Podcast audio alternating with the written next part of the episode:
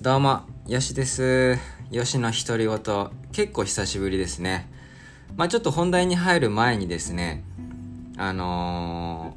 ー、ちょっとね、僕、GoPro Max 最近ね、最近っていうかまあ数ヶ月前かな買ったんですけど、傷がいっちゃったんですよ、レンズに。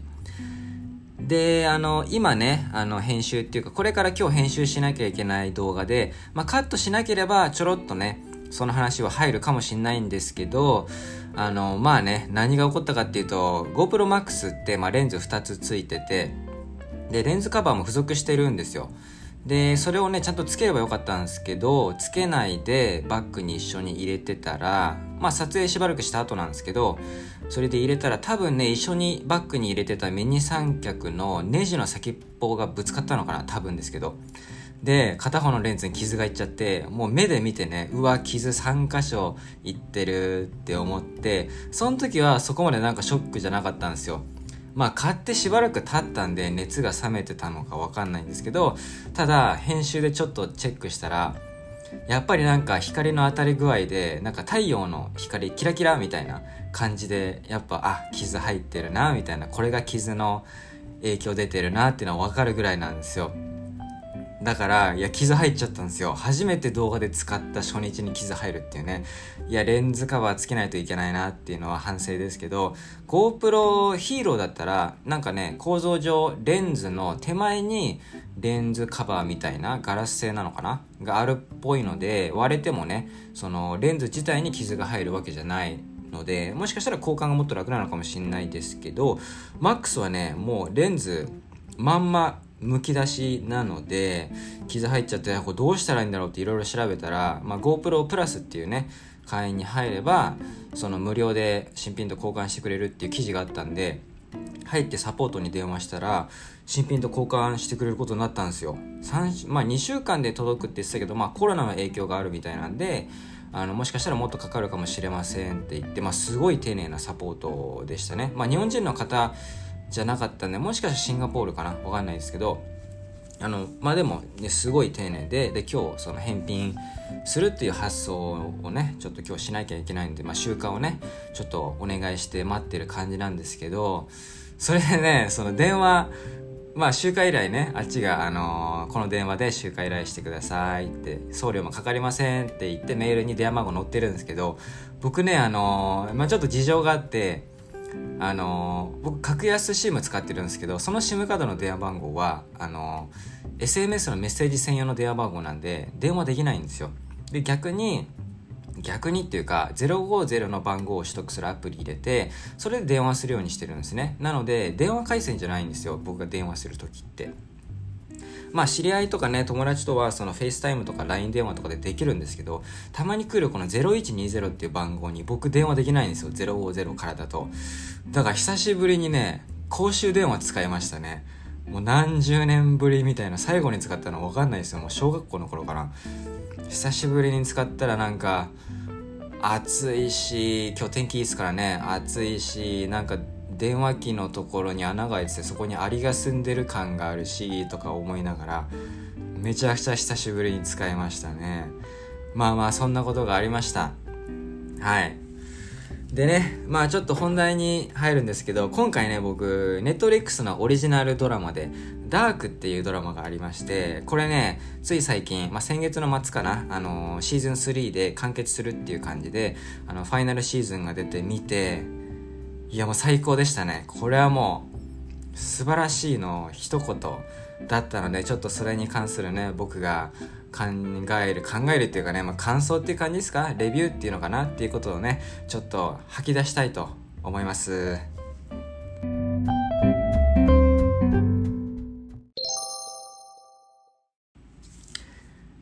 はい。でこのネットリックスの「ダークっていうドラマ。これですね、あの、ネットリックスで最初に出たオリジナルのドイツ語のドラマなんですよ。なので、あのーまあ、なんか、人によってはね、まあ僕なんかは英語できるので、あの、英語か日本語だったら別に字幕なくても、まあ英語だったら字幕つけることはあるんですけど、あの、全然、あの字幕なくても、ただこう、なんか聞くだけでもう全然内容入ってくるっていう感じだと思うんですけど、やっぱドイツ語なんで僕ドイツ語わかんないんで、字幕をしっかり見なきゃいけないっていう感じにはなるので、まあ集中力使うは使うんですけどね。で、あの、これね、あの、言ったら、まあ、あの、SF なんですけど、テーマ的には、タイムトラベルのストーリーなんですよね。で、あの、これね、結構ね、複雑、めちゃくちゃ複雑ですね、ストーリーが。要はなんかパラドックスっていうのがあると思うんですけど、まあ別の映画でプリデスティネーションっていうあの主演がイーサン・ホークの映画があって、これ僕すごい好きなんですけど、あの、これもね、ちょっとパラドックス感があって、結局パラドックスって、あの、まあ例えば、あの、ある人が本を書きました。でもその本を書けたのは未来の自分があのその本を渡してくれたからみたいな設定があるとじゃあその本誰をその内容は誰が考えたんだ？みたいな。で未来の自分が渡してくれたから未来の自分がじゃあ考えたのかって思ったらいやそう考えると今の自分は未来の自分からなんか受け取ったからみたいなこのぐるぐるぐるぐるいく。まあなんかね、あの、ちょっと頭が痛くなるっていうのはなんか多分パラドックスっていうのかなわかんないんですけど、そういう系なんですよ。まあプリデスティネーションもそうだし、で、ダークっていうのは、もうほんとパラドックス祭りっていうか、もう本当にこう、そんな感じなので、こう、考えたい人もちろんね、別に考えなくても全然楽しめるドラマではあるんですけど、しっかりちゃんと堪能したい場合は、もうほんと考えなきゃいけないんで、集中力すごい使いますね。で、今タイミング的にすごく見るのがいいのが、あの、いいなって思うのが、僕あの、まあ、ダークってシーズン1が2017年、3年前に出て、で、シーズン2が去年ですね。去年の6月出て、で、あの、先月にシーズン3が出てるんですけど、シーズン1と2を僕、あの、で、まあ、あの、連続で見て、で、そこからシーズン3出るまで待ってたんですよね。なので、間が空いちゃったので、やっぱね、これ結構複雑なドラマなんで、間が空くと忘れちゃうんですよ。なので今はもうシーズン1から3ね、これで完結するんで、これ全部出てるんで、それを一気に見るっていうのが多分一番理想な見方なのかなって思います。で、結構なんか、このドラマは、その小さな田舎町で、あのー、まあ、小さな田舎町がね、舞台になっていて、もう住民同士がね、この、やっぱ小さなコミュニティだとみんながみんなを知ってるっていう感じなんですけど、そこでまあ、あの、ある日子供が失踪するっていうところからスタートして、結構そのストレンジャーシングズにちょっと似てるよねっていう話もあるみたいなんですけど、ただストーリーはもうもっと複雑っていう、えー、感じですね。で、あと、タイトルがダークなんで、もう雰囲気はダークなんですよ。あの、ドラマ上で笑顔のシーンってもうゼロなんですね。基本的にあのキャラクターが苦しんだりとか緊迫したりとかなんかねそういうなんかこう楽しいっていうシーンがもうないんですよ。なのでなんかそういうのがなんかそういうの見ちゃうと自分もすごく暗くなっちゃうとかそういう人はやっぱりちょっと気持ちがどんよりしちゃうからもしかしたらおすすめしないのかもしれないんですけどそもそもダークなあのものが好きで結構考えるの好きとかっていう人は結構これおすすめですね。で、僕結構ね、あの、僕がすごい好きって言ったもの、あの、まあ、僕自分で、あの、アプリで映画とかドラマ見たら自分で点数つけて記録取ってるんですけど、僕海外ドラマで、あのー、一番点数高いのって、まあ、5点満点中の1位が、あの、OA っていう、まあ、これもネットリックスオリジナルで、これ4.9つけてるんですよ。まあすげえ高いと思うんですけど、まあ5にしてないのはまあ完璧なものって多分ないと思うんで、まあ4.9。いやでも本当に好きだみたいな。ただこれはね、ちょっと打ち切りになっちゃったんで、シーズン2で打ち切りになったので、ものすごく残念なんですけど、それと同じ点数をつけてるんですね。で、まあ OA はもしかしたらね、大衆受けしなかったのかなとか、あの、まあ、話によるとシーズンの間すごい時間空いちゃったから、2、3年なのかな。それでちょっと視聴者が冷めちゃったのかもとか、いろいろ話あるんですけど、まあ、ネットリックスが、そのコスパが合わないっていうことですよね。それで打ち切りを決めたんで、まあ、最終的に大衆が望まなかったみたいな感じで打ち切りになっちゃったみたいなんですけど、ダークは、あの、露天トマトっていうね、海外のあのー、まあ、映画ドラマをこう評価するサイトがあるんですよ。で、視聴者が評価もできるし、評論家も評価ができるんですけど、そこでね、全シーズンが90点超えてるんですよ。これで超えてるんですよ。シーズン2なんか批評家が100点つけてるんですよね。まあ、とにかく世間的な評価もめちゃくちゃ高いドラマなんですよ。なのでまあ、なんか多分、もうなんか、まあまだね、もしかしたらやっぱどあのドイツ語のドラマなんで、まだそんな大々的にヒットっていう感じなの、あの、じゃないかもしれないんですけど、一部の人が熱狂してるって感じなのかもしれないんですけど、まあ世間的な評価も高いし、僕もなんかもう、ほんと最高素晴らしい作品って思いましたね。はい。で、えー、っとですね、あの、まあこのドラマは、まず、まあいろいろ、もうそのなんか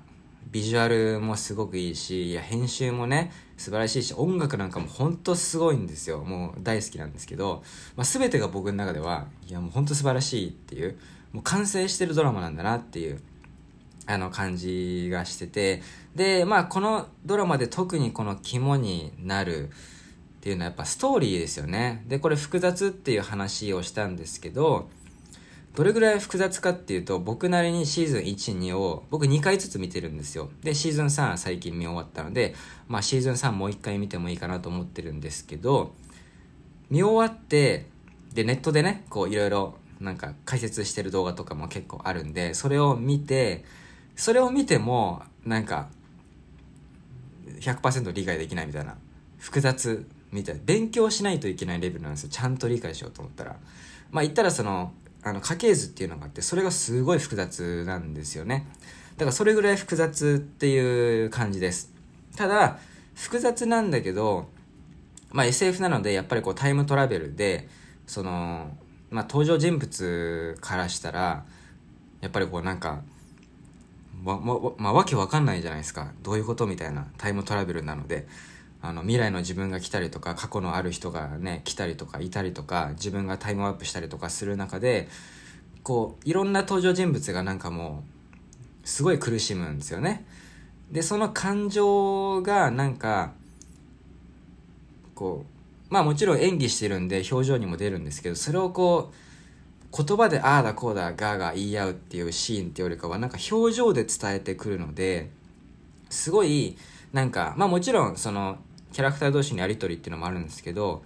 ドラマ自体にそのストーリーは複雑なんだけどこのキャラクターの人間性がものすごく全面的に出ているのでまあ深く入りたい深く勉強して理解したい人はすればいいんですけどそこまでしなくてももちろんちゃんと楽しめる、え感じになってきてで複雑なストーリーなんですけど途中途中でちゃんとなんか物理の原理の説明的なシーンがあったりとかしてなんかこう制作者側がちゃんとしっかり理解させようっていう。なんか全部が全部この隠喩っていうのかな例えっていうかなんかこうあの、まあ、気づきたかったら気づけばいいよっていう感じじゃなくてちゃんと説明もしてあげるっていう姿勢も見えるしあとはまあそれとは別ですごい細かいシーンのここでちょっとした違いがあるっていうのがちゃんとストーリーに沿ってあの理由がある意図があるんですよね。まあキャラクターの傷の位置が変わってる。で僕最初はなんかこれ傷の位置変わってないみたいな。って気づいたんですけど、まあ、それは何で書いてるかっていうのは制作者側のミスじゃなくてちゃんとそこには意図があるっていう感じなんでもうすごい凝ってるしいや素晴らしいですね。いや本当に小さなヒントが本当にたくさんある。っていう感じです。で、これ僕なんか、あの、で、これ脚本が本当オリジナルなので、原作があるわけでもないので、なんか、本当、本当にね、僕この世界観がすごい好きなので、なんか、毎日触れてたいなって思ったんですけど、毎日ネットフリックスのね、その、このね、ドラマ、映像を見るっていうのはちょっと負担があるんで、ノベライズ本とかが出たら最高だなと思ってるんですけどね。もし出たらそれを毎日少しずつ読んでこう世界観に浸りたいなって思う感じですよ。素晴らしいですね。でなんかシーズン1まあそのもちろんネタバレはしないんですけどシーズン1をまず見るとそこでまずうわこれすげえ複雑なドラマじゃんって思うんですよ。でシーズン2行くとうわもっと複雑じゃんってなるんですよね。で、最後のファイナルシーズンのシーズン3を見たら、あのー今度はさらにものすごいバカでかい事実が発覚して、もう頭がぐるんぐるんするみたいな。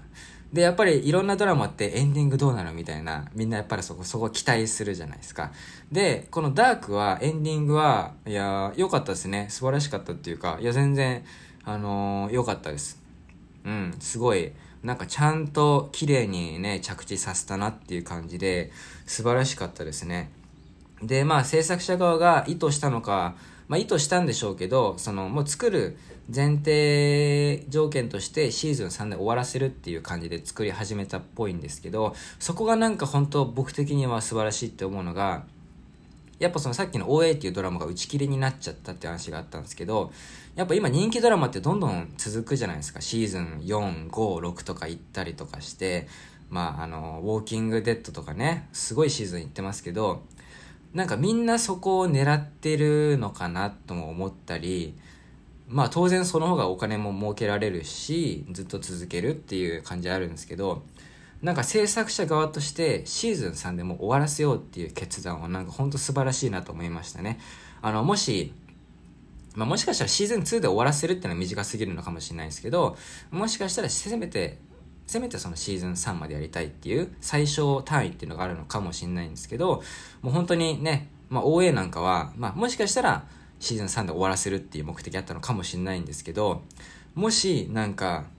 ね、ネットフリックスでこういうドラマ作りましょうっていう話をね、制作者としてて、これシーズン3で終わらせますんでっていう話をそこでちゃんとしてたら、ネットフリックス側としてはちゃんと終わらせてあげたいっていう感じの話になってたのかもしれないですよね。で、見る側として僕いくつかね、あ、これ超好きなのに打ち切りになっちゃったってドラマいくつかあるんで、ミストっていうね、これもネットフリのオリジナルなんですけど、これも打ち切りにね、シーズン1でなっちゃったし、なんかそういうのって見てて、いや、俺はすごい好きなのに大衆受けしなかったから終わっちゃうってすごい残念なので、ダークに関しては、まあ結果的にね、大衆っていうか、その世間の評価もすごい高いので、あの、まあ、大衆系しているのかなわかんないんですけど、まあ、ちゃんと終わらせてくれたっていうところはもう本当素晴らしいですね。本当に。で、あと、まあ、あのー、僕ね、動画作ってる身なんで、やっぱりドラマ見ると、編集とかね、あの、結構、気になって見ちゃうんですけど、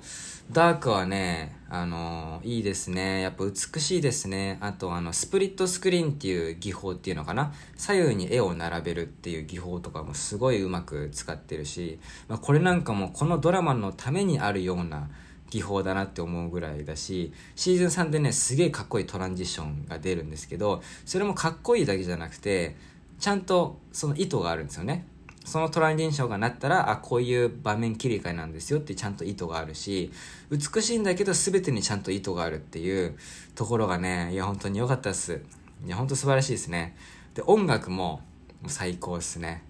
あの、まあ、オリジナルサウンドトラックではないっぽいんですよ。僕、映画とかドラマ見てすごい好きだったらサントラ結構聴くタイプなんで、あの、Spotify とかで探すんですけど、オリジナルではなくて、すでにある曲を使ったり、えー、まあ、使ってる感じですね。で、結構ね、あの、シーズンのね、なんかフィナーレとか、あまあ、すごい山場とかに来ると、もうオーケストラみたいな音楽流すんですよ。で、ダークってもちろん、まあ、アクション要素、そのアクションって言ってもそのマーベルみたいなアクションじゃないですけど、ちょっとこうね、激しくなるアクションシーンとかあるし、やっぱ SF なんで CG とかも使ってて、まあ派手なカットとか全然あるんですけど、全体的にはなんか、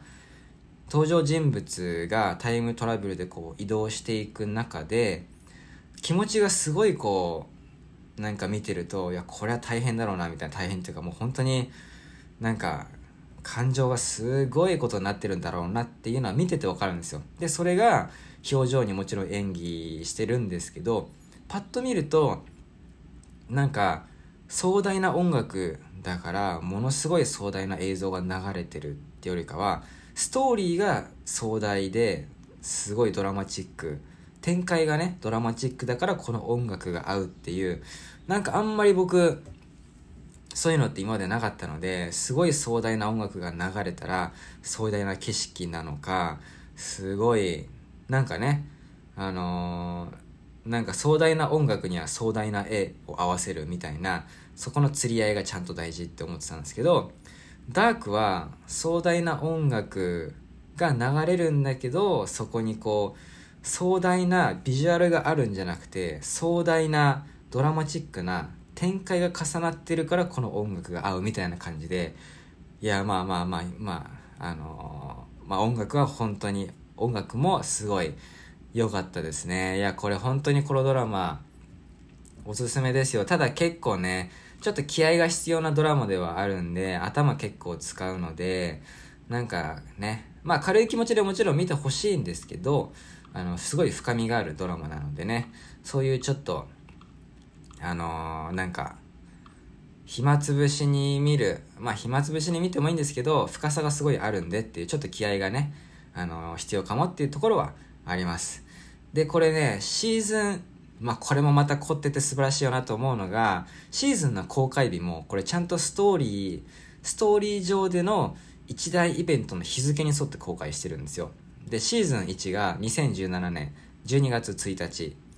公開。でシーズン2は2019年6月21日シーズン3が、えー、先月6月27日ですね。2020年今年の。でね 2, 2と3はこれねあのストーリー上めちゃくちゃ大事な、あのー、これ日付。2019年6月21 2020年6月27日。これね確か年数もねちゃんとあのー、そのままなんですよ。これがねストーリー上すごく重大なイベントが起こってるんでそのあの現実僕らの現実のあの日付にシーズンを公開していくっていうことをしててでシーズン3出たんですよね先月6月27日に。でこれね一時なんかコロナでいろいろ影響があったじゃないですか。あのやっぱ制作が中止したりとかってかなり影響あったりしたんで間に合うのかどうなのかっていう話もあったんですけどこれ間に合わせてきたんですよね。まあこれ本当多分制作側はもう本当大変だったろうだと思うんですけどいやこれ間に合わせてきたっていうのはもうすごいですよね。素晴らしいですね。でシーズン1の2017年12月1日もねまあ多分もしかしたらちょっとストーリー上の日付に沿ってるのかもしれないです。ちょっと僕ここ調べてないんで何の日付なのかって分かんないんですけどまあこういうねシーズンをいつ公開するかっていうのもちゃんと凝ってたりとかでね、結構ね、あのー、まあ、シーズン1公開して、その2年後にシーズン2。で、そこから丸々1年後にシーズン3なんで、結構ハイピッチですよね。シーズン2からシーズン3まで。まあまあ、でもね、いや、本当素晴らしかったです。これ結構。いやー、これはもうね、素晴らしいですね。本当になんかもう完成された、ね、完成されたドラマ、作品って感じがしましたね。はい。まあね、この話を聞いて、いいなと思ったらあの皆さんね自分が見たいドラマのリストにあの、まあ、追加してみてはどうでしょうか。いや最高でしたよ本当に。はいということでね久しぶりの女子の独り言でございました。ザス。